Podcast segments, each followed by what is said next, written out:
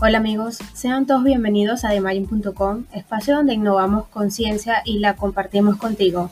Mi nombre es Angélica Herrera y el día de hoy continuaremos con la edición de Guía al Emprendedor en Perú 2019. En esta tercera entrega seguiremos compartiendo con algunas anécdotas, empezando con puntos sugerentes para luego ver puntos más específicos y necesarios. Así que quédate con nosotros, ya regresamos.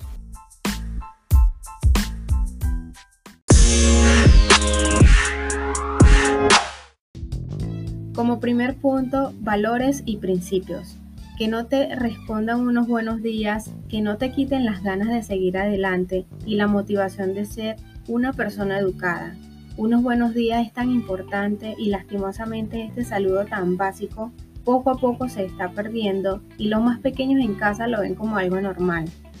Llevar una relación en armonía con tu vecino hasta el personal de la recepción es tan significativo como saludar a todo aquel que se encuentre laborando en tus instalaciones o compañeros de trabajo. Tener ese toque hacia lo demás, sonreír o sacarle una sonrisa a cualquier persona que pueda o no estar pasando por una mala situación genera bienestar para ambos. Tener una conversación que no te quitará más de 5 minutos, como un cómo estás, por favor, y dar las gracias, no te hará menos ni más persona, pero sí que puedes hacer la diferencia con estos simples gestos.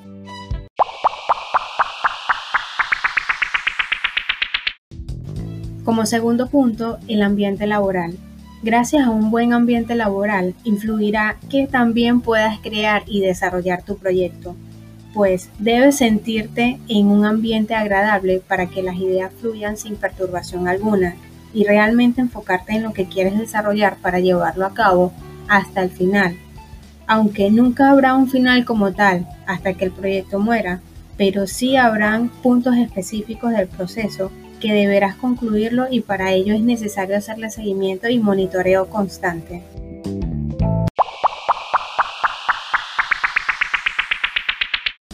Como tercer punto, conocimiento básico de contabilidad. La formalidad de una empresa también conlleva a la contratación de un contador, pero esto realmente no es necesario cuando empiezas con tu emprendimiento, ya que solo necesitas conocimientos muy básicos de contabilidad para realizar declaraciones mensuales de las rentas de ventas y compras, así como también de las declaraciones de los trabajadores en caso de tenerlos en planilla, que esto es lo que está establecido en la ley. Para realizar tus balances anuales, sí es obligatorio y necesario que lo realice un contador, ya que éste debe estar registrado por el profesional de este campo.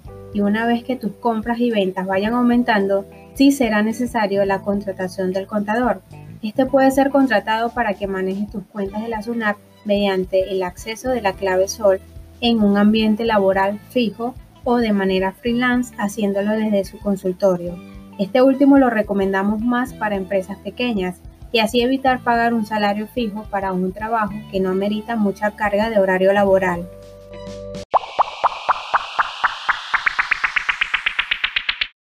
Y como cuarto punto, el manejo de las redes sociales. Hoy en día vivimos en la era tecnológica y son indispensables las redes sociales. Cada red social está enfocado para un producto y o servicio que tengas a tu disposición en específico.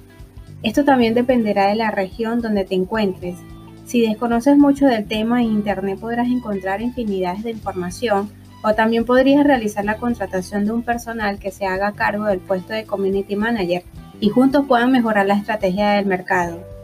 Esta persona o grupo de personas no solo estará encargado de crear contenido para las redes sociales, sino también debe realizar investigaciones de mercado constante, generar reportes estratégicos de resultados y sugerencias para ajustar las futuras planificaciones.